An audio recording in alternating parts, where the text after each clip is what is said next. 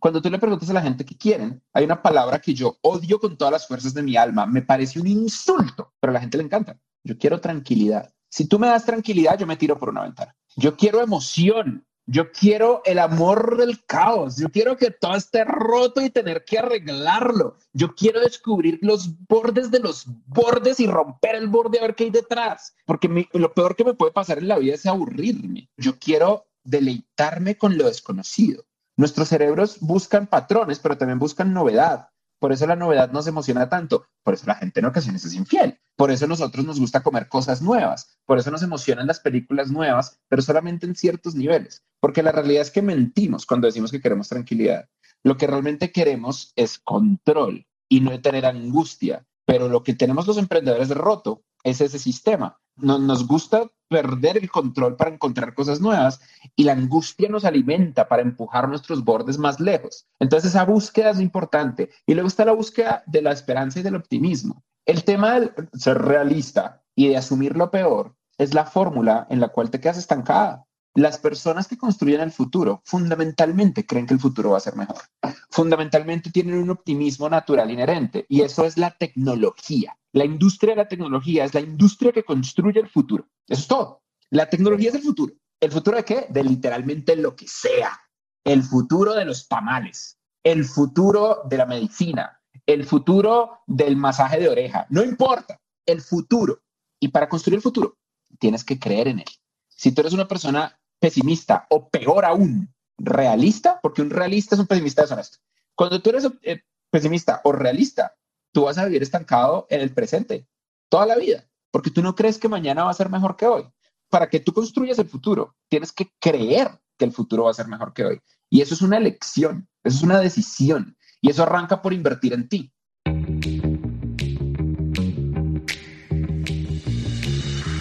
Hola.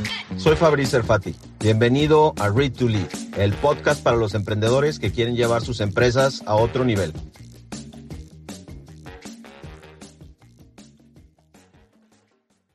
Ya estamos live, mi querido Freddy. Siempre empiezo estos episodios, estos programas, diciendo que soy muy afortunado y esta no es una excepción porque tengo grandes amigos y se prestan para este tipo de dinámicas este, un poquito experimentales, bueno, de experimentos, donde la idea es platicar y, y, sacar cosas divertidas y entretenidas y al mismo tiempo ir aprendiendo. Hoy, la verdad es que como las veces anteriores y como cada vez sucede, tenemos un súper invitado, un tipo al que quiero mucho, aprecio mucho, aprendo mucho de él. Eh, en la lectura de este libro lo odié un poco y ahora vamos a entrar en el detalle de por qué pasó eso. Pero tengo aquí a Freddy Vela, que es el founder de Platzi. Founder, co-founder, porque además Cristian también es un tipazo. Lo tendremos más adelante. Dos personas maravillosas que se juntaron para hacer algo padrísimo y ahorita vamos a platicar un poquito más adelante. Esta es la decimoséptima edición del Read to Lead, es la, el 17 programa que hacemos. Y la idea de todo esto es, pues como saben, hacemos ahorita un live, y eventualmente si quieren poner ahí sus preguntas, yo voy a buscar eh, al final o sus participaciones, puntos de vista, que quien haya leído el libro, eh, vamos a tratar de, entrarle a esa parte también al final, en los últimos minutitos. Y por el otro lado, terminando, lo hacemos podcast, lo subimos a Spotify y lo pueden encontrar en serfati.vc o directamente en el canal de Spotify. Eh, nada más para dejar que Freddy se presente ahorita, como les comentaba, es co-founder de Platzi, Freddy ha tenido una carrera espectacular, siempre en educación, siempre programando. Eh, le ha dedicado tiempo porque es una persona muy generosa y eso me consta a la parte de Endeavor, donde cochea y mentorea emprendedores. No sé, mi querido Freddy, si haya eh, algo que quieras comentar de ti ahorita que estamos empezando.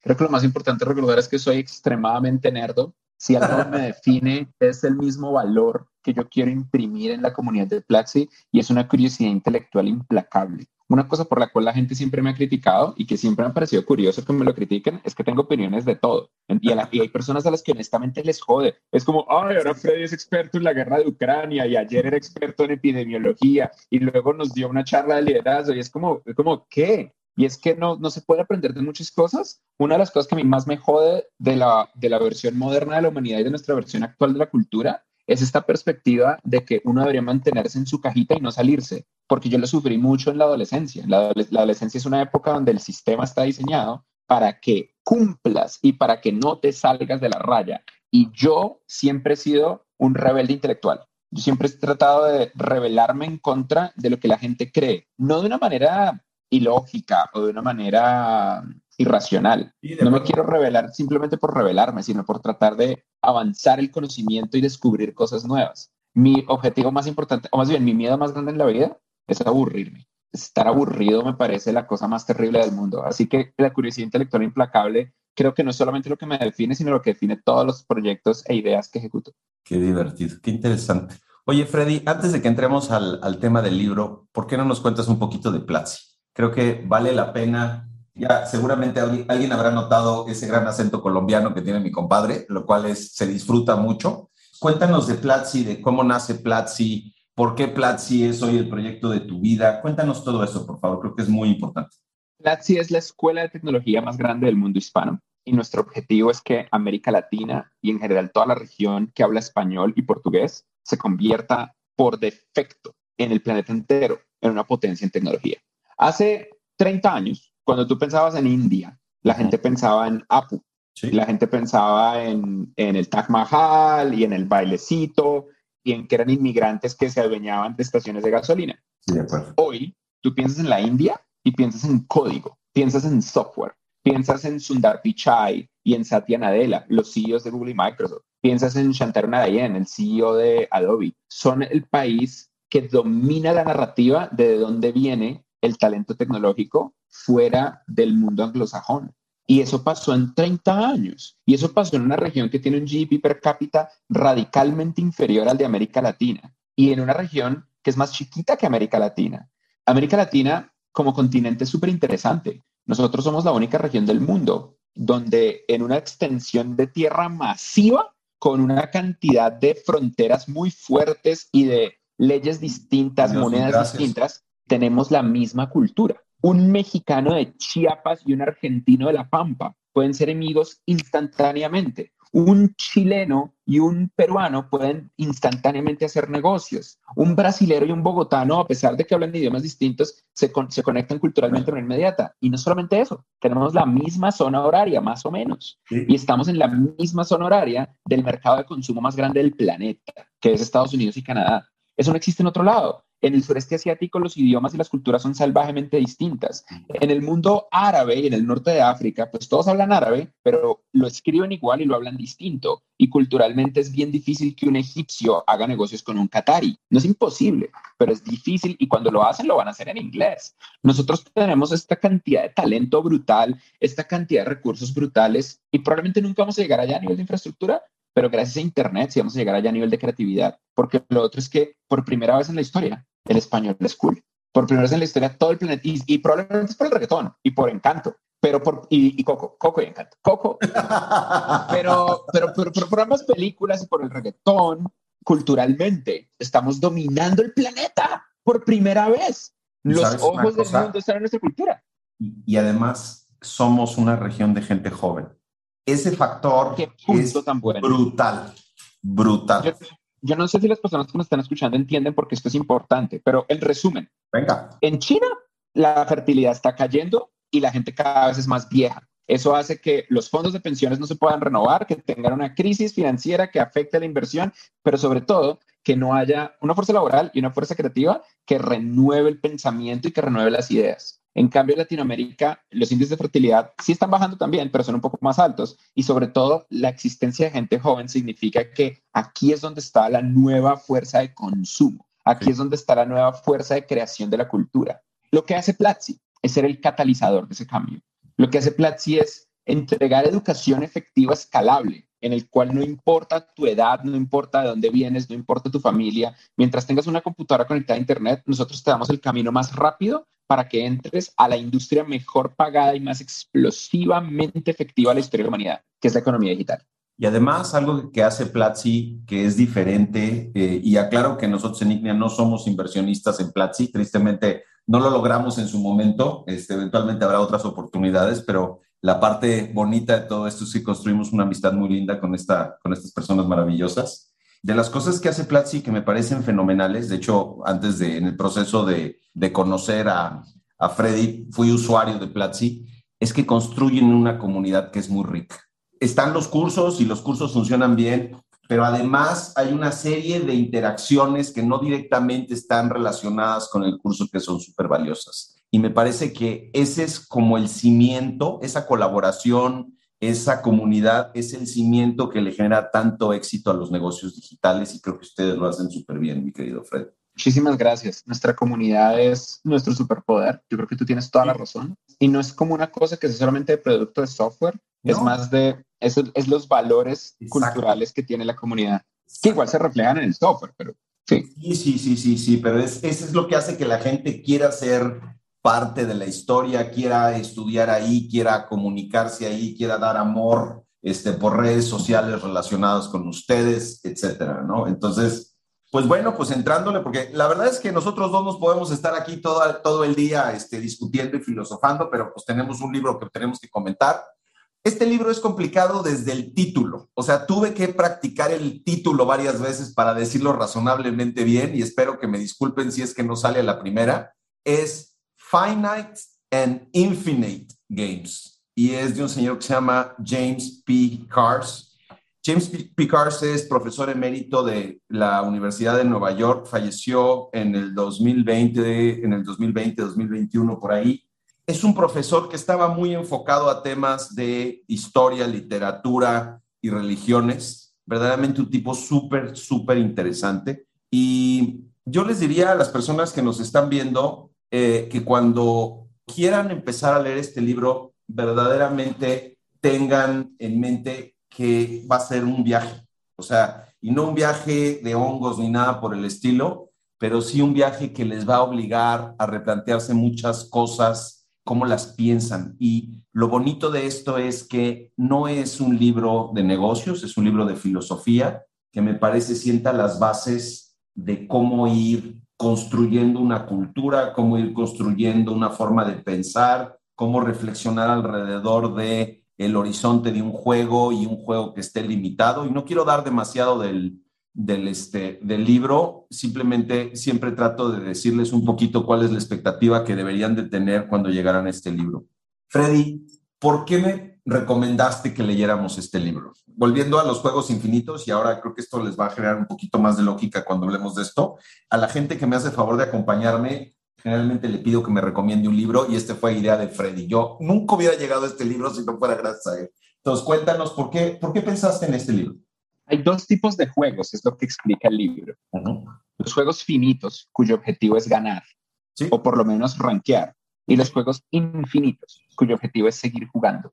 Un típico juego finito es una carrera. Si tú corres con personas en una carrera, tu objetivo es llegar de primeras, pero el resultado es que por lo menos sabes dónde estás. Con el grupo de jugadores, tú sabes si llegaste de segundas, terceras, de cuartas. Los juegos finitos tienen un inicio y un final. Los juegos infinitos no son así. Por ejemplo, tu familia, el construir una familia, es un juego infinito. Tú no sabes dónde empieza porque tú naciste, naciste en una familia. Y tú no sabes, a pesar de que la muerte es un, es un factor natural de la vida, tú no sabes dónde termina y tú esperas que no termine incluso con tu muerte. Tú quieres cuidar a tus hijos, nietos, construir una, un legado y el objetivo es que todos sigan unidos como familia. El objetivo es seguir jugando. La razón por la que me encantó el libro es porque este par de conceptos engloban todo, lo que hacemos. Y a, mí me gusta la filosofía. A mí, no me, a mí me gusta y no me gusta la filosofía. A mí me parece que la filosofía es fascinante, pero al mismo tiempo la gran mayoría de las personas que dedican su vida a la filosofía tienden a ser absolutamente insoportables porque no construyen nada y no lo aplican. A mí me gusta mucho más la filosofía como un fenómeno derivado del ejercicio de estar vivo, no como la razón para estar vivo. Y hace mucho tiempo no me había tocado ver una nueva filosofía. Cuando nosotros hablamos de filosofía, hablamos de la época de los griegos, de los rusos, que pues la historia rusa se resume y luego se puso peor.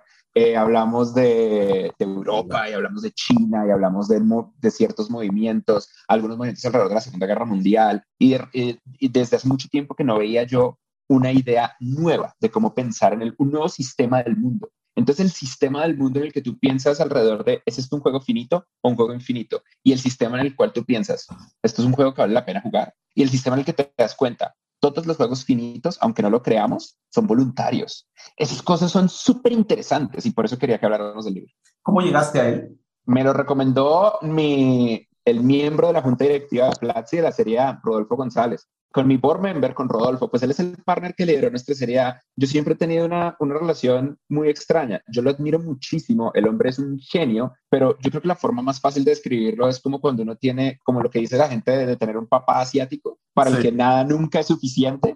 Es como, llegaron a 180% de crecimiento en este, en este quarter, ¿por qué no 190%? ¿Qué les faltó para el 200%? Es como, ah, perdón, señor Rodolfo. Pero luego uno comprende que, men, this is good. Es, es como el objetivo de la junta directiva.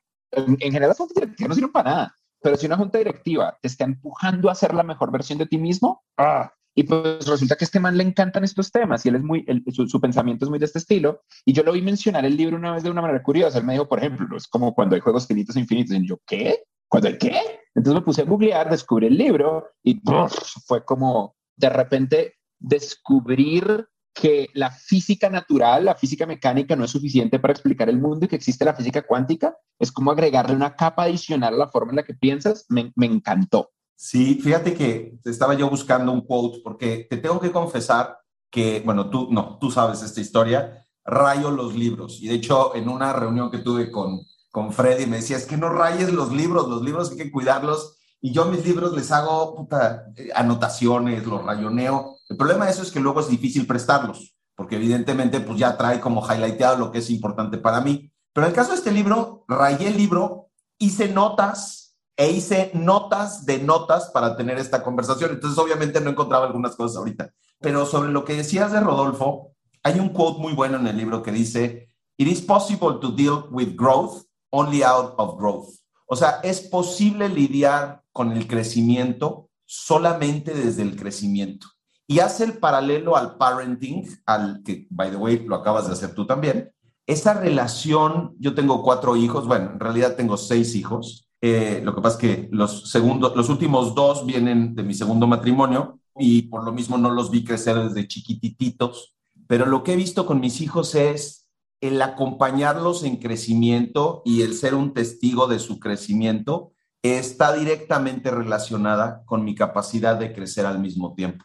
Y eso que decías ahorita de esta persona que te acompaña, este Rodolfo que te acompaña en este crecimiento y que te exige cada vez más, pues la base es tu propio crecimiento, ¿no? Y desde ahí ya construyes una liga con el libro o construimos una liga con el libro porque pues también esto es algo que tiene que ver con cómo haces crecer a tu equipo. Entonces ya entrando en un tema muy puntual de emprendimiento y de equipo y de todo esto, ¿cómo lo llevas esto a tu vida siendo además siendo una organización tan enfocada en temas de educación, ¿cómo le haces para darle crecimiento a un equipo que ha venido creciendo de forma tan grande y luego con esta serie que hicieron? O sea, pregunta muy larga, pero concretamente, ¿cómo le das crecimiento a tu equipo en este contexto? Yo creo que en el contexto de los juegos finitos infinitos, el crecimiento de las personas es un tipo de juego infinito. Cuando nosotros tenemos un equipo de trabajo, pues primero que todo, Platz es una empresa de educación, ¿no? Entonces nosotros tanto externa como internamente, tenemos el objetivo de educar y de formar. Yo creo que el talento lo empujan tres cosas normalmente. Al talento lo empuja el dinero, pero no tanto como la gente lo cree.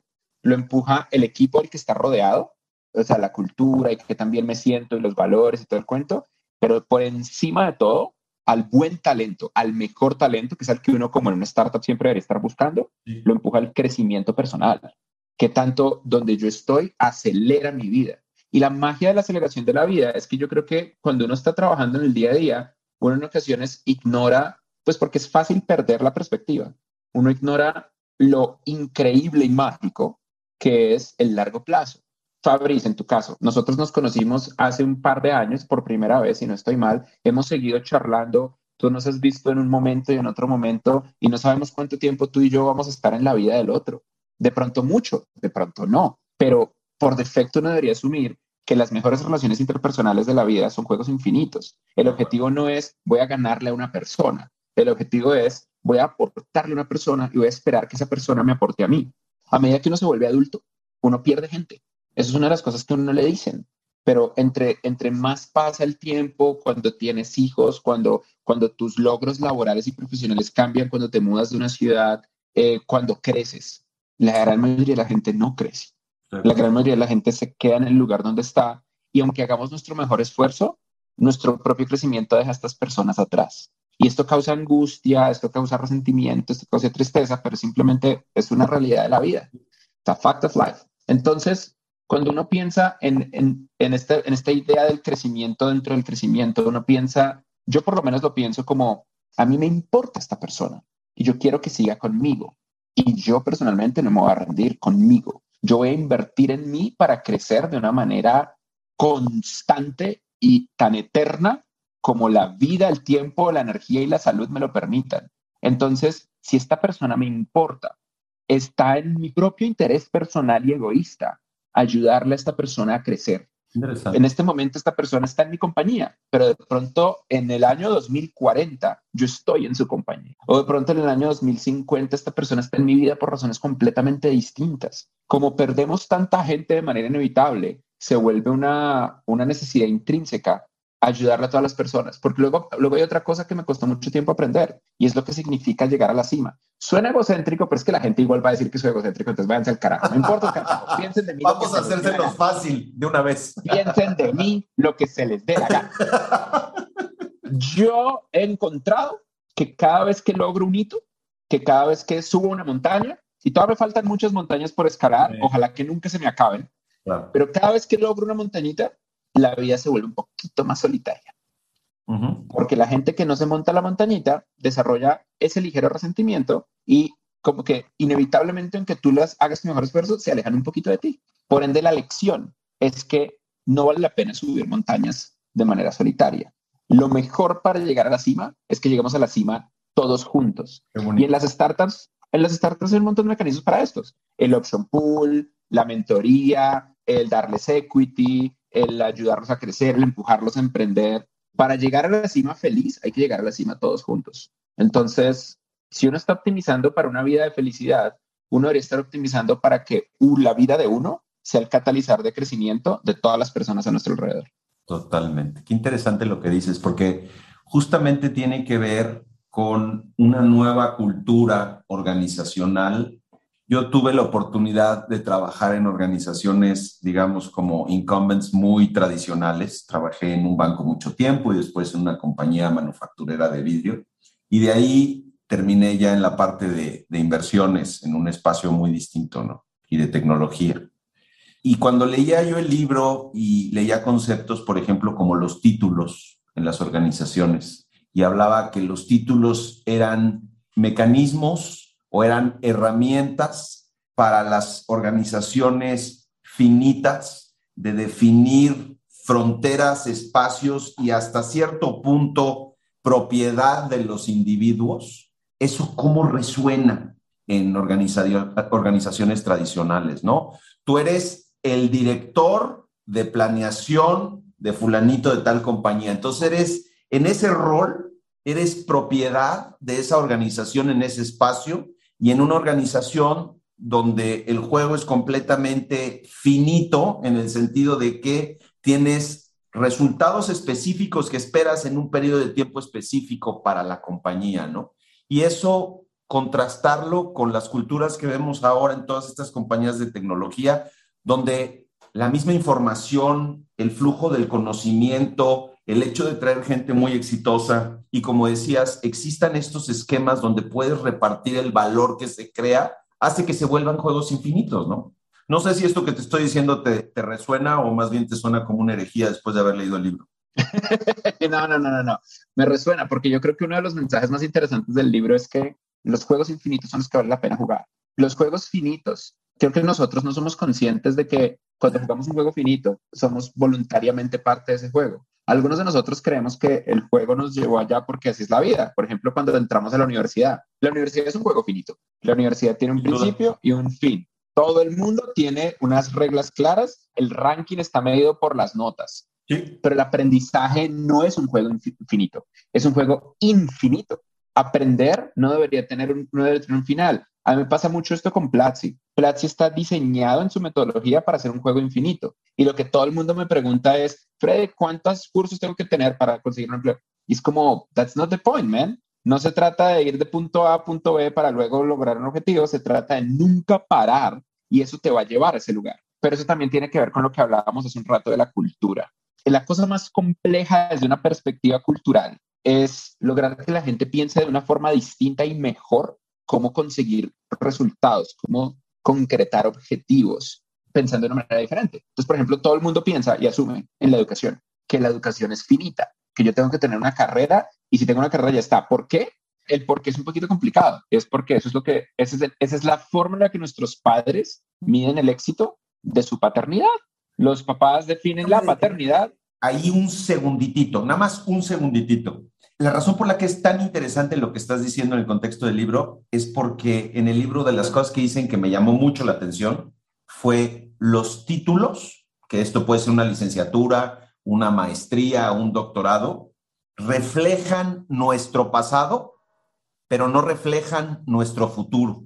Y esto que acabas de decir es tan fundamental porque en el contexto del libro se entiende muy bien. Terminas la carrera y lo que estás diciendo es, ya acabé, soy licenciado, y pues ahora sí que sigue. Y precisamente cuando estás jugando un juego infinito, apenas estás empezando en ese proceso. Perdóname que te haya interrumpido, pero es que era, me parecía, estabas poniendo para que pusiéramos un gol juntos. No, no, no, no, no, no. Ese, fue, ese fue un excelente pase para el gol. Y eso es parte del cuento. Uno de los cambios culturales más agresivos que yo creo que tenemos que hacer es cambiar las reglas de ciertos juegos que jugamos, como el juego de la paternidad, como el juego de lo que significa el éxito en la vida como el juego de la búsqueda de la felicidad. Nosotros en el mundo tradicional lo hablamos en términos de generaciones, porque pues todo es marketing. Entonces, porque para, para, que el marketing funcione mejor, nos podemos hablar de millennials, de centennials, de generación Z. Hoy está en una reunión donde me dijeron que yo soy un elder millennial y yo, elder millennial, su madre, ¿qué le pasa? Pero, pero eso es lo que me dijeron a mí ya, me, eh, ya me quitan lo de millennial, güey. A mí nada más me dicen elder, entonces tampoco te enojes. Está bien, está bien. Ahora, si un día llego a tener el color de barba que tú tienes, me daré por bien servido. y el tipo de pelo también, seguramente. No, tristemente, Fabriz, ahí no voy a llegar. Genéticamente, genéticamente mi familia es súper peluda. Pero it is what it is. Exacto. Hay cosas que uno puede cambiar, hay cosas que uno no puede cambiar. Si nos enfocamos en las que no podemos cambiar, eso es un motor de sufrimiento. Si nos enfocamos en las que podemos cambiar, eso es un motor de crecimiento. De acuerdo. So, yo creo que la cosa más importante, el juego más importante que como emprendedores nosotros jugamos es el juego de la cultura. Y nosotros cambiamos la cultura a través de los productos. Cuando creamos un producto que mejora la vida de las personas y que modifica un comportamiento, estamos afectando la cultura. Falta ver si la afectamos para bien o para mal. Adam Newman era un degenerado, pero el man claramente hizo un esfuerzo gigantesco para cambiar la cultura de las oficinas y la cultura del real estate. Lo que pasa es que lo construyó sobre una casa de naipes. Travis Kalanick era, una, eso era un bulldozer de regulaciones. Su estrategia fue muy simple. Lo que hacemos es ilegal, pero el costo son multas, paguemos las pinches multas y usando nuestros usuarios, arrasemos para generar un servicio 10X. Fascinante. En mi caso, a mí me preguntan mucho que si nosotros queremos destruir las universidades y todo el cuento, y lo que yo quiero, lo que yo quiero es que la educación la gente lo perciba culturalmente como un juego infinito, no como un juego finito. La gente en todos los niveles, que los papás estén ok con esto, que los hijos estén ok con esto, que las empresas estén ok con esto, que nuestra forma de aproximarnos a la educación sea la forma en la que nosotros nos aproximamos al ejercicio, a hacer cardio, a viajar, a conocer el mundo, a amar a las personas. Y es como algo que no se acaba sino es una aventura que siempre estamos buscando. Una de las cosas que la gente más, que, algunos estudiantes nos comentan en Platzi es, a mí me parece muy angustiante que hay demasiados cursos en Platzi y yo no sé cuándo los voy a terminar. Y en mi mente es como, eso no importa, hay demasiados libros en el mundo y no se los vas a leer todos pero el objetivo es buscarlos. No, pero y, y, aquí como una de las cosas que culturalmente a mí me afectan más, y es que la gente, ¿por qué la gente dice esto? Porque no quieren perder tiempo pero como no quieren perder tiempo, no estudian. Y entonces no estudian y no usan su tiempo y terminan no haciendo nada. Es tan complejo ese, ese bloqueo mental y esa es parte del recordatorio de que esos juegos finitos, el arrancar y terminar un curso, es voluntario, no, no es obligatorio. Donde en un juego infinito simplemente caes. La cultura humana es una cultura de descubrimiento, aprendizaje y creatividad. Es una cultura donde para aportar a ella estamos descubriendo cosas nuevas, aprendiendo cómo hacer otras cosas y usando esa experiencia y ese conocimiento para crear. y esa creación se la entregamos al resto de la especie humana para que construyan y constantemente avanzamos la condición humana. Maravilloso. yo soy muy humanista, a mí me, me encanta la humanidad y yo creo mucho en la humanidad. Yo estoy convencido de que no vamos a destruir el planeta y de que vamos a arreglar el problema del calentamiento global. Yo estoy convencido de que en algún punto vamos a ser una especie interplanetaria, que va a ser una mierda, pero vamos a ser una especie interplanetaria. Y si como especie interplanetaria logramos construir una civilización estable, sin la menor duda, nos volvemos una especie interestelar. Eh, estoy convencido de esto, pero es que no tengo la menor duda de que puede pasar.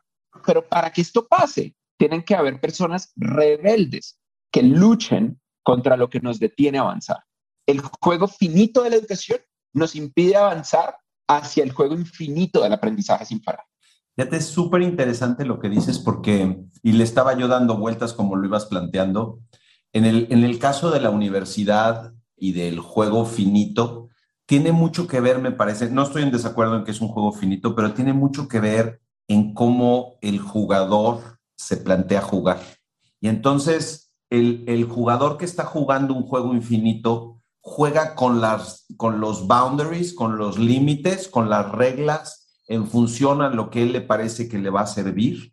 Y entonces, pues a lo mejor decide no acabar la carrera porque tuvo un interés en otro lado y no estoy recomendando que no acaben la carrera. Yo tengo chavos aquí en la casa que estamos de manera muy tradicional llevando a la universidad, pero sí es verdad que puedes aprovechar esos límites y esas oportunidades para construir ese juego infinito donde estás jugando porque estás disfrutando el juego as opposed to la persona que pues quiere acabar la carrera y quiere tener buenas calificaciones y que solamente ve en esa construcción. Y el tema es que la fuerza que te lleva para un lado o para el otro y la manera como le enfocas, eres tú mismo. Tú mismo que estás decidiendo jugar es el que está decidiendo jugar un juego infinito y, y que está queriendo aprender cada vez más y que está queriendo ser cada vez más y en el contexto del emprendedor que cada vez va por algo nuevo y resolver un problema nuevo. Y cuando te oigo hablar de los viajes interestelares, estoy oyendo un emprendedor, o sea, es quiero más y quiero más y voy a más y, y además, platicábamos antes de entrar en la conversación ya como pública, me decías, traigo broncas y todo, pero me estoy divirtiendo. Estoy jugando para divertirme. No estoy jugando para hacer mi IPO, que by the way, ojalá que lo logres y estoy seguro que todo el mundo, particularmente Rodolfo y todos los demás van a estar muy contentos, pero es tener la conciencia, si me permites esa palabra, de ver tu vida desde ahí y no ver tu vida desde algo que tiene límites, de verlo, como dice el libro, en un horizonte, tener horizontes y no tener fronteras. Wow, me gusta mucho esa perspectiva de, de horizontes más que fronteras. Esto, hay, un, hay un concepto filosófico que se llama la singularidad, que estoy seguro que tú has, has escuchado, Fabriz. La singularidad es básicamente el horizonte. Es qué tan lejos podemos ver hasta que la evolución de la ciencia, la tecnología y la cultura humana se vuelva tan impredecible que no podamos ver qué pasa después. Y hay una frase de la ciencia ficción que yo adoro, y es que la buena ciencia ficción no predice el automóvil, predice el embotellamiento de tráfico los, efectos de segundo y tercer grado de nuestra evolución humana, ese es, ahí está, ese es, eso es el, el, el, automóvil es el taco, pero el embotellamiento de tráfico es la salsa del taco, es donde está el sabor. Y eso me hace pensar mucho en el tema de la universidad. No es malo ir a la universidad. No, no es malo graduarte, porque, porque las personas yo creo que las personas cuando están cuando escuchan este tipo de historias, lo que escuchan es una guía absoluta. Lo que quieren es alguien que les diga, díganme qué hacer para triunfar en la vida, díganme qué hacer para que a mí me vaya bien. Y esto te habla un poco de la razón por la que hay países del mundo donde la democracia no triunfa y la gente es feliz bajo un entorno dictatorial, porque pues esto es un mundo bien bien aterrorizante, ¿no? Cuando uno nace, uno está expuesto a que la, la familia donde uno nació va a determinar qué tan fácil o qué tan difícil es tu vida y la mente y aleatoriamente tu genética también va a determinar mucho hasta dónde puedes llegar y da un poco de miedo. O sea, tú y yo, en cierto modo, estamos en donde estamos porque, por un lado, trabajamos como si no hubiera un mañana, pero por otro lado, tuvimos mucha pinche suerte y la supimos aprovechar. 100%. Em, entonces hay herramientas, hay juegos finitos que te permiten escalonar. Por ejemplo, cuando piensas en hacer cardio, en, en tener un corazón sano y un cuerpo sano, eso es algo que tú debes estar haciendo todo el tiempo sin parar hasta que literalmente tus rodillas ya no te lo permitan. Pero, por ejemplo, uno en ocasiones va a una carrera, a una maratón o a una media maratón y uno se pone a prueba consigo mismo para ver en qué va. Y eso es un juego finito que te permite avanzar en el juego infinito. La universidad es como eso. Es como, me voy a poner a prueba en una cosa muy complicada para ver qué, qué pasa. Y el problema no es en la universidad, porque la realidad es que la universidad es un privilegio. Solamente el 12% de los latinoamericanos logran ver un salón de clases por dentro. El problema es quedarnos ahí. Todos los emprendedores son máquinas de aprendizaje son, es machine learning, arrancó con básicamente la gente que estaba tratando de aprender sin parar, porque de otra manera, ¿cómo reaccionamos al mercado y cómo innovamos, cómo creamos cosas nuevas? Pues no, pues no, hay, no, hay, de otra. Entonces sí, es, es como que el juego infinito sea el que vale la pena jugar. No significa que no haya una utilidad en los juegos finitos y que no haya una utilidad en el ranking. Lo que significa es más como, nunca olvides que ese no es el objetivo y que el objetivo, el objetivo es mucho más grande, porque la realidad es que la vida no tiene un propósito. Nosotros estamos vivos por un montón de factores aleatorios que terminaron construyendo el ADN y que terminaron haciendo que, uno, que un miquito se bajara de un árbol y empezara a desarrollar lenguaje. Eso es todo lo que pasó. No, no pasó nada más. Y cuando nos morimos es negro, no hay nada. Llevamos inmediatamente al fin del tiempo. Vamos a terminar en donde va a terminar el universo, que es cuando la entropía termina acabando con la última gota de energía en en todo el universo. Ya, es simplemente lo mismo, es todo. Pero mientras estamos vivos, nosotros podemos aportarle a la cultura y construir algo que perdure para toda la vida del universo. es fascinante.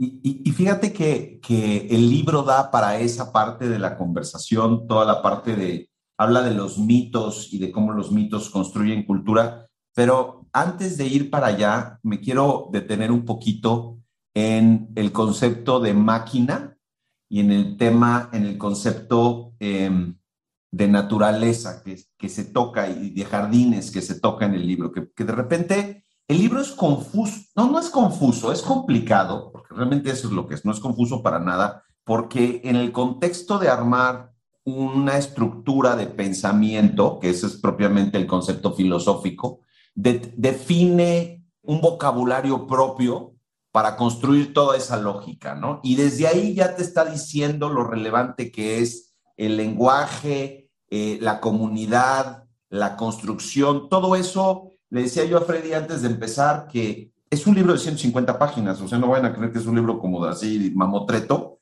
pero está escrito de tal forma que desde el primer renglón hasta el último renglón hay una conexión y entonces tienes que volver a leer varias veces lo mismo para volverle a tomar sentido y de repente cuando lo escribes tú en tus notas te empieza a hacer sentido algo que habías leído antes. Y una cosa que dice, y ya ahorita eh, hago la pregunta específica para Freddy en dónde lo vivió, es, por un lado, uno se da cuenta de que las máquinas existen cuando no funcionan.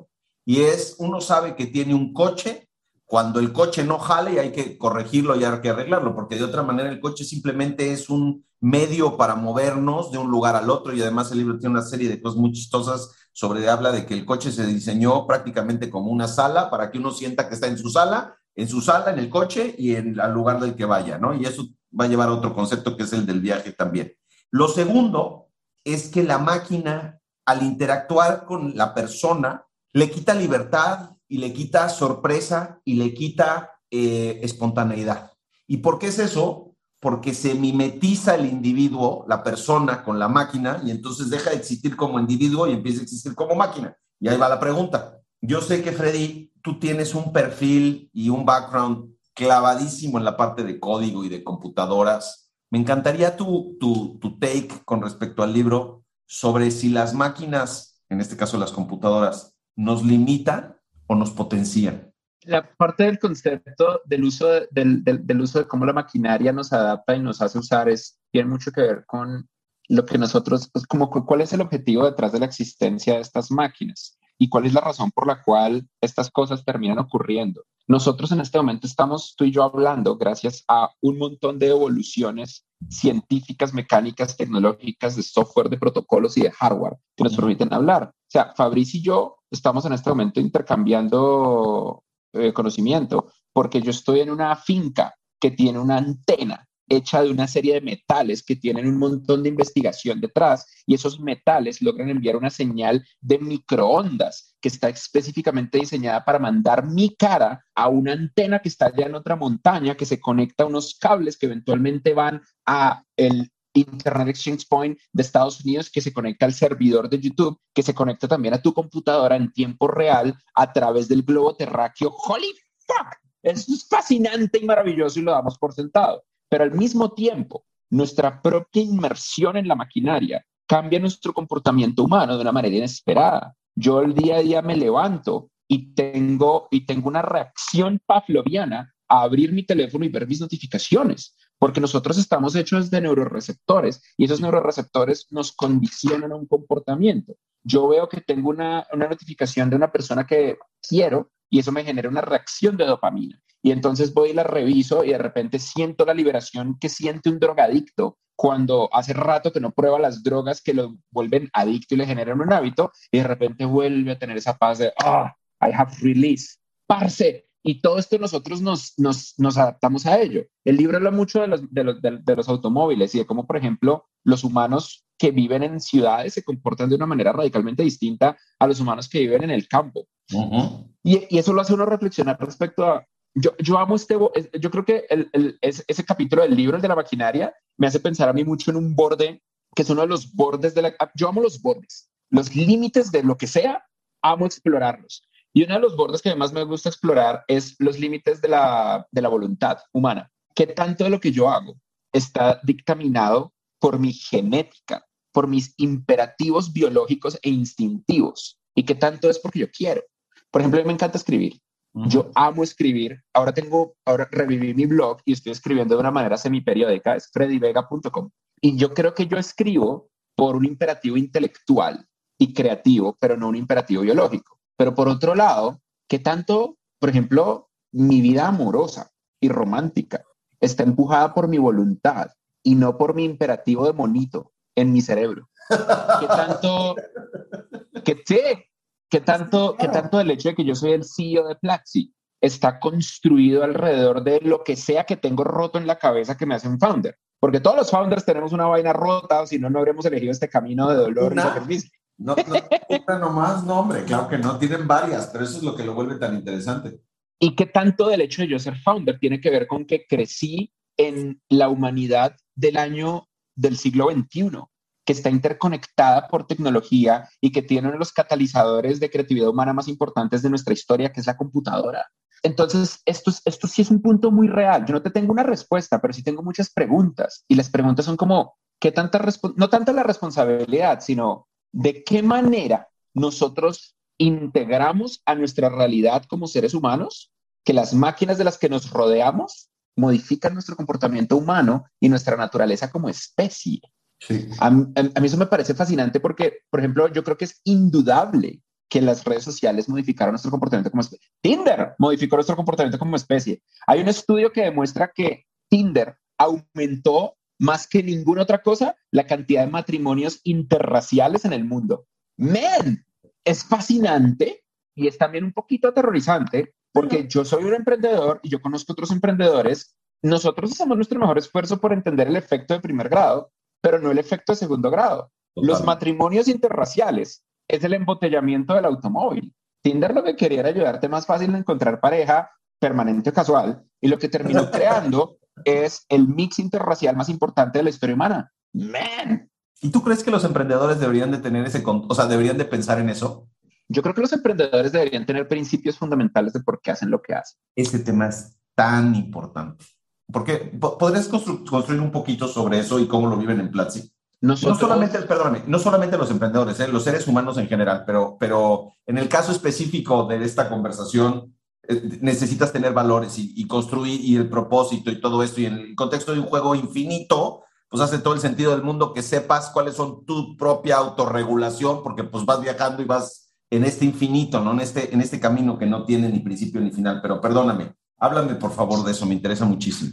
Tienes, tienes toda la razón y me gusta mucho. La razón por la que menciono los emprendedores es porque, ¿sabes qué? Déjame lo, lo reorganizo. No los emprendedores, los creadores. Okay. Yo creo que hay dos tipos de humanos a nivel de lo que hacemos, del resultado. Los humanos que operan y los humanos que crean. Los humanos que operan toman un sistema existente y simplemente lo mantienen. Y eso es extremadamente importante. Y yo diría que es la gran mayoría de la humanidad. Y luego están los humanos que crean. Son los que construyen algo nuevo que antes no existía. Y es completamente posible cambiar de rol. A veces yo soy un humano que opera, a veces soy un humano que crea. Piensa en una persona que se dedica a barrer las calles y que toda su vida barrió las calles. Eso es operar, es operar la maquinaria de la limpieza de la calle. Pero resulta que esta persona, mientras barría las calles, estaba teniendo un proceso creativo espectacular en su mente y un día se sienta y construye un libro de poemas maravilloso que nos cambia nuestra perspectiva respecto a la forma en la que percibimos la ciudad, porque la persona tiene un insight único. Eso es completamente posible. Esa es la historia de un montón de poetas. Los raperos son poetas, los músicos son poetas. El rap es probablemente la expresión máxima de la poesía del siglo XXI, lo quieran aceptar o no. Y aunque la gran mayoría del reggaetón es industrial y un proceso que, no es interesante, sí, obvio, obvio. Existe una que otra canción de reggaetón que es honestamente poesía. Sí, sí, sí. Porque eso es lo que es. Entonces, son los creadores. Pero entonces, ¿cuál es la responsabilidad de un creador? Honestamente, yo creo que no es tan alta. La responsabilidad de un creador es crear y asegurarte de que lo que creas tenga una audiencia. Pero lo que tenemos los emprendedores es que nosotros entendemos una cosa que es muy difícil de entender y es el efecto compuesto y la escala para, y, no, y no todos lo entendemos, ¿sabes? Hay emprendedores a los que les pasa y simplemente es como, fuck, esto creció, nos tocó hacer algo al respecto y entonces empiezan a construir lo mejor que pueden. Y también hay emprendedores que entienden perfectamente la escala, pero nunca la consiguen, pues porque el mercado es salvaje y el product marketing es difícil de conseguir. Una vez explicado esto, ahora sí quiero responder tu pregunta y es, venga, yo creo que si tú tienes una probabilidad, aunque sea del 0.0001%, de que lo que sea que tú construyas va a tener un impacto y escala, vale la pena que seas intencional respecto al por qué lo haces, porque va a tener consecuencias. Twitter terminó teniendo la consecuencia de la manipulación propagandística de masivas cantidades de personas y Facebook también. Instagram terminó teniendo la consecuencia de aumentar la cantidad de suicidios en niñas adolescentes porque los filtros generan una comparación injusta de belleza y una un constante recordatorio de que tu vida es inferior a la vida de la gente que tú sigues, a pesar de que obviamente Instagram no es la vida de la gente, es el demo reel de lo mejor que le pasa a las personas. Pero también hay otras cosas que tienen consecuencias positivas. Google tuvo la consecuencia de masificar el acceso a la información de una manera que antes no existía. Google Maps hizo que explorar el mundo fuera más fácil y aumentó la capacidad de exploración global de una manera increíble e incomparable. Y así tenemos una detrás de otra, detrás de otra. En este momento, nosotros tenemos un ladrillo de vidrio en nuestros bolsillos que nos conectan a satélites en el pinche espacio para decirnos con una precisión de menos de 5 metros exactamente dónde estamos en el globo terráqueo y darnos acceso en tiempo real a todo, a comunicarnos con cualquier persona. Hoy en día, gracias a nuestros ladrillos de vidrio, tenemos amistades a nivel global. Y sin nuestros ladrillos de vidrio, la pandemia habría sido 100 veces peor esos efectos de segundo grado deberían estar fundamentados alrededor de tesis. La tesis de Google, que no sé cuánto tiempo la mantuvieron, eran dos fundamentales. Organizar la información del mundo y don't be evil, no seas maligno. La tesis de Airbnb es muy interesante. La tesis de Airbnb es be a host, sé un anfitrión. Y la forma en la que eso permea a través de las decisiones que Airbnb toma en los momentos que más importa es absolutamente fascinante. Porque cuando nosotros le pegamos como emprendedores a la escala, es cuestión de tiempo para que nos vaya bien. Si no dejamos de crecer y conseguimos escuchando a nuestros usuarios y construyendo producto, aunque hoy en día no seamos hipermillonarios, eso es inevitable que pase, porque ese es el efecto compuesto. Puede que pasen 20 años y no los disfrutemos, o puede que pasen 3 años y no sepamos qué hacer con toda esa plata, pero el, dinero no es el problema. El problema, o, o, más bien, no es la intención. La intención es el qué pasa cuando tú tienes una audiencia de millones de personas y cuando lo que lanzas a esas millones de personas les cambia la vida. Mucha gente habla de Rappi, para bien o para mal. Yo conozco a Simón desde, desde antes de que Rappi fuera Rappi. Y una de las cosas que yo pienso, reflexiono mucho de Rappi es esta. Si no fuera por la crisis venezolana de migrantes, Rappi no habría tenido acceso a los repartidores a los que tuvo acceso para arrancar su operación. Entonces Rappi le debe un poco a eso, pero lo opuesto también es verdad. Si no fuera porque existía algo como Rappi, los migrantes que estaban escapando de una realidad terrible de Venezuela no habrían tenido a dónde llegar ni en qué trabajar y eso habría derivado en un problema gigantesco. Entonces, intencional o no, la existencia de Rappi y la diáspora venezolana terminó creando una fuerza positiva para el mundo. Es importante, creo yo, reflexionar cuáles son nuestros principios fundamentales, por qué hacemos lo que hacemos. Y en el, en el mejor de los casos, eso nos apunta a la realidad. Y en el peor de los casos, en el peor de los casos, por lo menos nos ayuda a tomar, a tomar las decisiones correctas cuando todo sale mal. Lo que estaba yo revisando conforme me estabas contando esto, el libro tiene un quote muy interesante que dice, Looking with a hundred eyes with the hope of vision. Y es viendo con, con cientos de ojos la misma persona con la esperanza de tener la visión. Y la razón por la que menciono esto es porque el emprendedor que está jugando un juego infinito, donde los bordes no son no son límites, sino más bien son horizontes, vuelve a ver las cosas, vuelve a iterar sobre ellas y sobre eso mismo, junto con sus principios y con sus, con sus valores, genera este sentido de propósito para que más gente se junte a él y conjuntamente generen una visión, no solamente de negocio, sino de ecosistema. Fíjate, una de las cosas que más me han gustado, de las, de las anécdotas que tengo en la vida que, que guardo con mucho cariño, un amigo mutuo, este, Bismarck Lepe, que quiero mucho y que este... Claro, Bismarck es un genio. Corríamos en San Francisco hace algunos años cuando nos conocimos. Más bien no corríamos, yo lo perseguía porque el cabrón corre como pinche cabra. Este, yo venía esperando que hubiera un alto para que nos pudiéramos parar y yo pudiera respirar un poquito. Y veníamos platicando de, del problema de los incendios en San Francisco. En aquel entonces estaba, estaba horrible, había muchos incendios y no sé qué. Y de las cosas que me dijo es, pues es que deberíamos de hacer llover, o sea, ya deberíamos de resolver eso. Y yo dije, no mames, o sea, en buena onda, no mames, ¿cómo que deberíamos de hacer llover? Y es ese pensamiento infinito, es esa capacidad de buscar resolver los problemas de una forma, no voy a decir out of the box, porque eso ya tristemente ya se choteó como expresión, pero es viendo el, el mundo sin límites específicos, ¿no? Qué gran punto. La forma en la que nos limitamos, creo yo que es otra de las cosas que me encanta del tema de los juegos finitos e infinitos. Porque un juego infinito te fuerza a no, limitarte. A mí me preguntan mucho cuando, cuando hablan de Platzi. Yo, yo sé que estoy mencionando un montón de cosas de Platzi, pero pues soy el CEO de Platzi. ¿Qué no, quieres? pues es toda la intención. no, no, no, no, Les puedo hablar de WordPress, pero no quiero cuando, cuando me hablan de plata, cuando los estudiantes me hablan, esto, es una, esto es una de las preguntas típicas de los estudiantes. Oye, Freddy, es que no sé si debería estudiar los cursos de Data Science o los cursos de habilidades blandas. Es que no sé si debería enfocarme en ser Product Manager o simplemente estudiar Python. Y, y la respuesta que yo siempre le hago a, a, estos estudiantes, ya la tengo como guardada en un template, es ¿por qué quieres limitarte? En el momento en el que yo les respondo a eso, la gente tarda, la gente tarda un rato y es como, no, pues no sé, yo nunca lo había pensado así, Freddy. Y es interesante que realmente la gente, no me lo dicen de una manera sardónica, realmente, honestamente, nunca lo habían pensado así.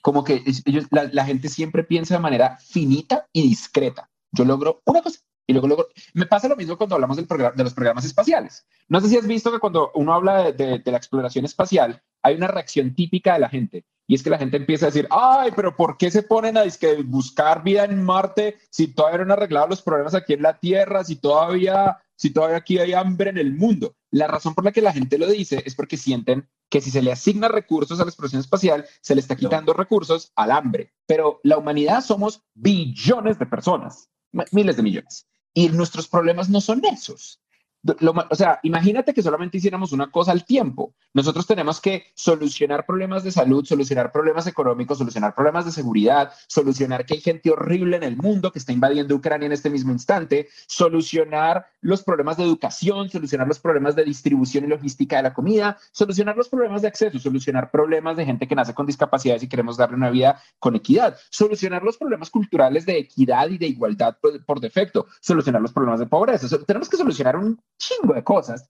y lo hacemos al mismo tiempo. La humanidad es paralela, no es serial pero nos gusta pensar serial porque es más fácil, porque es difícil estar pensando en un montón de cosas y es más fácil pensar en una sola cosita. Pero hay mucha gente para muchas cosas y cuando uno mira el globo terráqueo completo de energía y recursos, lo que gastan cosas como la exploración espacial, la investigación científica o el fucking CERN en Suiza y Francia es una gota de todo lo demás. Esta, esta limitación mental de no pensar en escala, de no pensar en exponencial y de no pensar en grande, es parte de la razón por la que los emprendedores tenemos algo roto.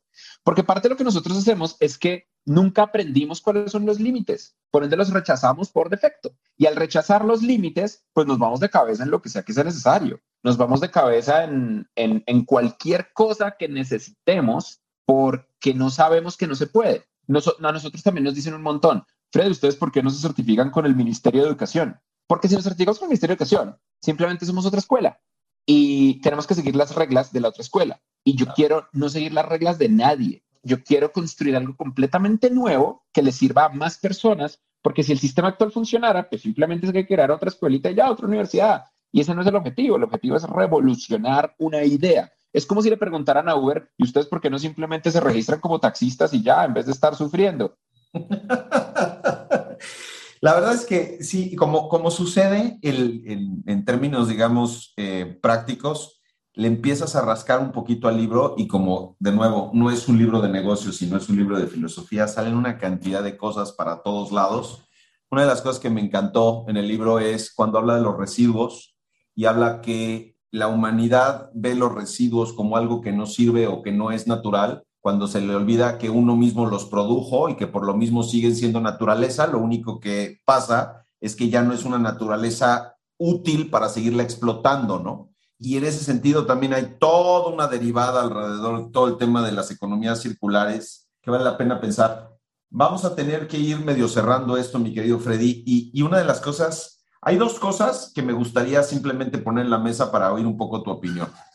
Una de ellas es el tema de los viajes. El libro habla de los viajes como una herramienta eh, muy particular. Em, y me gustaría oír por un lado eso y por el otro lado un tema también muy particular que tiene que ver con que la contradicción de los juegos finitos es que cuando uno acaba de jugarlos es el único que está jugando, ya no tiene con quién jugar y entonces se acabó la historia.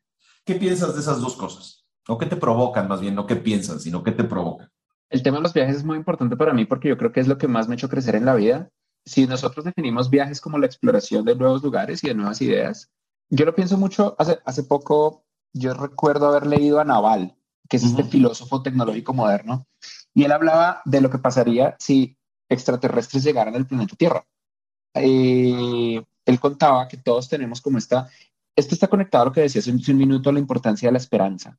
Y él contaba que eh, una de las cosas complicadísimas es que la humanidad en general le encanta pensar en lo peor. Yo creo que es un tema de nuestra genética. Mm. Él tiene esta tesis que yo adoro y es que los humanos somos los herederos de la gente más cobarde del pasado. Porque imagínate que había un grupo de humanos sentados alrededor de un árbol en la estepa africana y de repente se le acerca unos tigres dientes de sable y se los van a comer.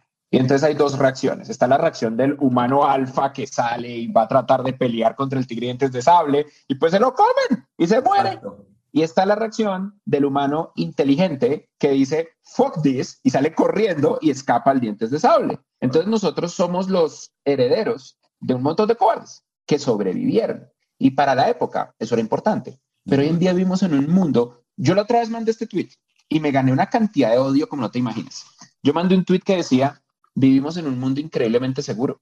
En Latinoamérica esto es un problema porque la gente la roba, ¿no? Entonces las personas dicen, ¿cómo te atreves a decir que vivimos en un mundo seguro si a mí me robaron el celular ayer? Cuando yo hago stream, a veces yo hago lives por la calle, por la noche y a propósito. y la gente me empieza a decir siempre lo mismo. Uy, a Freddy lo van a robar. Y yo les digo, ¿y qué? ¿Me roban y qué? Pues entonces tengo un incentivo para comprarme otro de estos bichos. Y la gente va a decir, sí, pues usted qué puede. No es verdad si tú pudiste comprar un celular, puedes comprar dos celulares. Y número dos, la probabilidad de que me roben realmente es muy baja. Yo me, me, puse a mirar las estadísticas. Bogotá es una ciudad de 8 millones de personas, donde yo normalmente vivo, y hay 5 mil robos al mes de celulares. Eso significa que la probabilidad en un mes de que me roben es del 0.004%, una cosa por el estilo. Váyanse al carajo, no va a pasar. Y si pasa, pues depende de dónde estés, ¿eh? Porque también ahí tienes que poner este, las zonas relacionadas con todo ese tema. Pero entiendo. Por supuesto, por, pero yo vivo en la burbuja del privilegio. Entonces, como el, privilegio solamente es malo si uno no lo usa para el bien. Eh, y, y, pues está. Estoy totalmente de acuerdo contigo. Perdóname. Sí, sí, sí, sí, sí, sí, sí. Entonces, Eso yo lo llevo al tema de viajar y de explorar. Viajar y explorar, salir de nuestra zona de confort, es un riesgo. Los riesgos es donde está el crecimiento.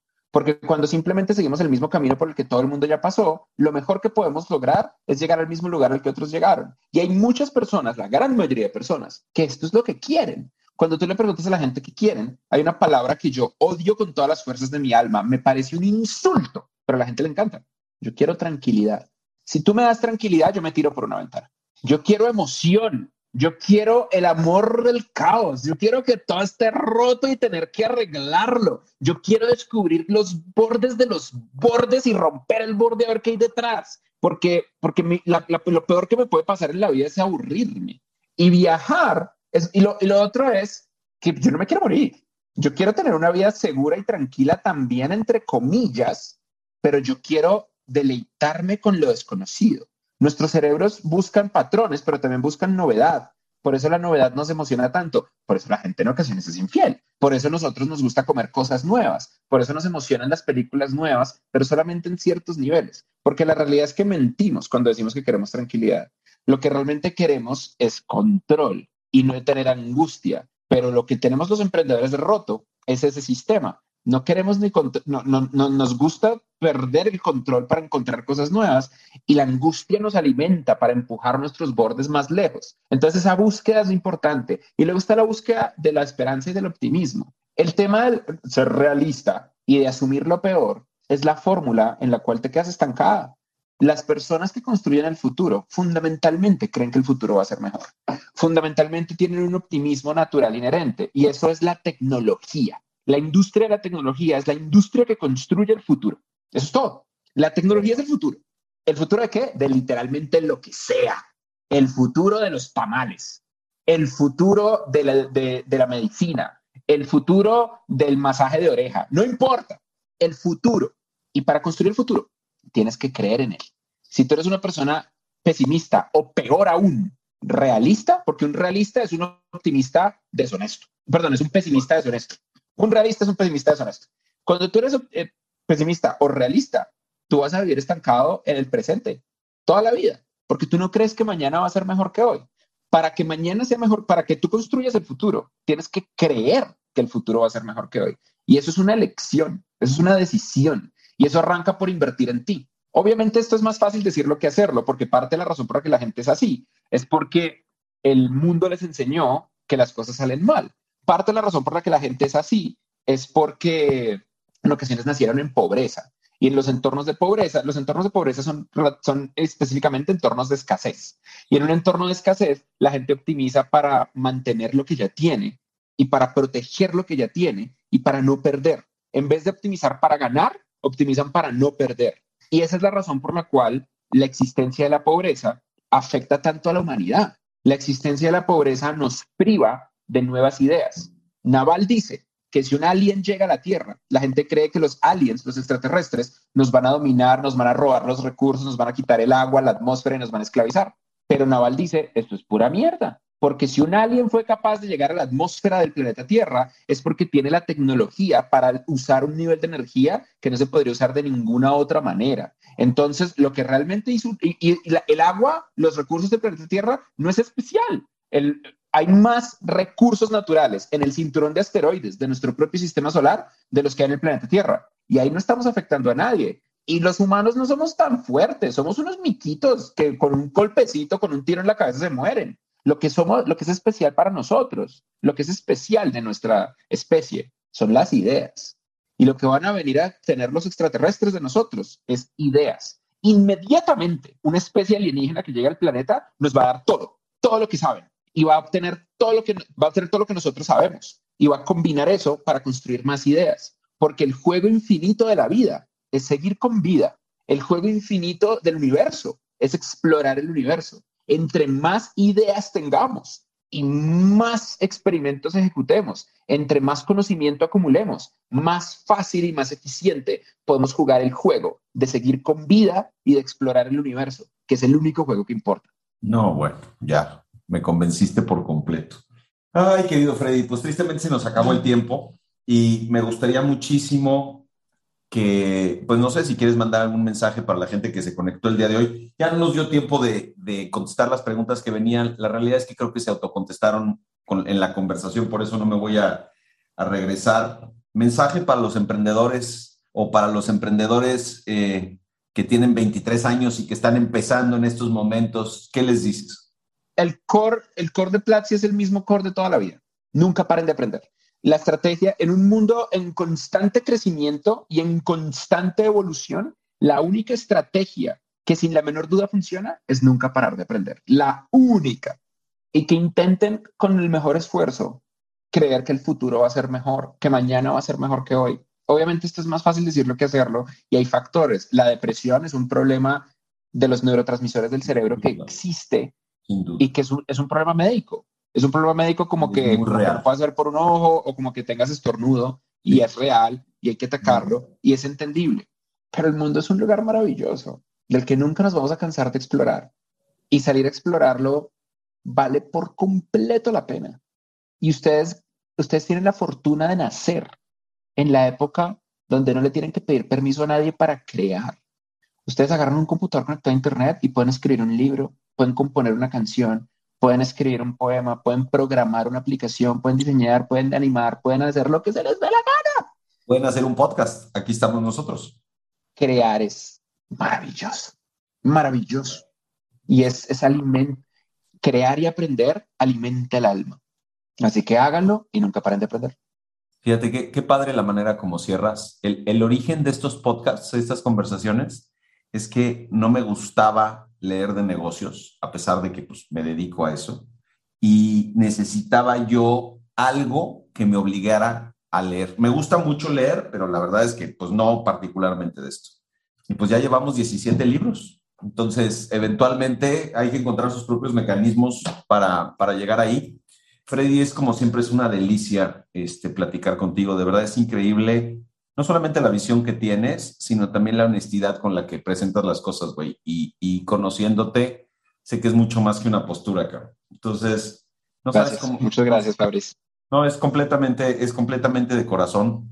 Eh, nos faltaron un chorro de cosas que hablar del libro, eh, porque francamente da como para varias horas piensen que los negocios se construyen entre personas, que la conexión es importante, que cada uno de nosotros tiene algo que decir y que las culturas que realmente tienen éxito son las culturas en donde se escucha a todos y no hay voces amplificadas que callan a todos los demás. Pues por favor, dense una vuelta por, por serfati.vc, suscríbanse al YouTube, eh, al canal de YouTube. Eh, Freddy, tus, tus redes, güey. Estás en mute. Yo creo, creo, que lo más importante es que si ustedes les interesan estas ideas y quieren nunca parar de aprender, no me sigan a mí, sigan a Platzi. Platzi es la escuela de tecnología que en la menor cantidad de tiempo les da la mayor cantidad de conocimiento para que crezcan a niveles en los que ni siquiera ustedes mismos creen que pueden llegar. P-L-A-T-Z-I, con I de iglesia, Platzi. Platzi es la escuela de tecnología del mundo hispano.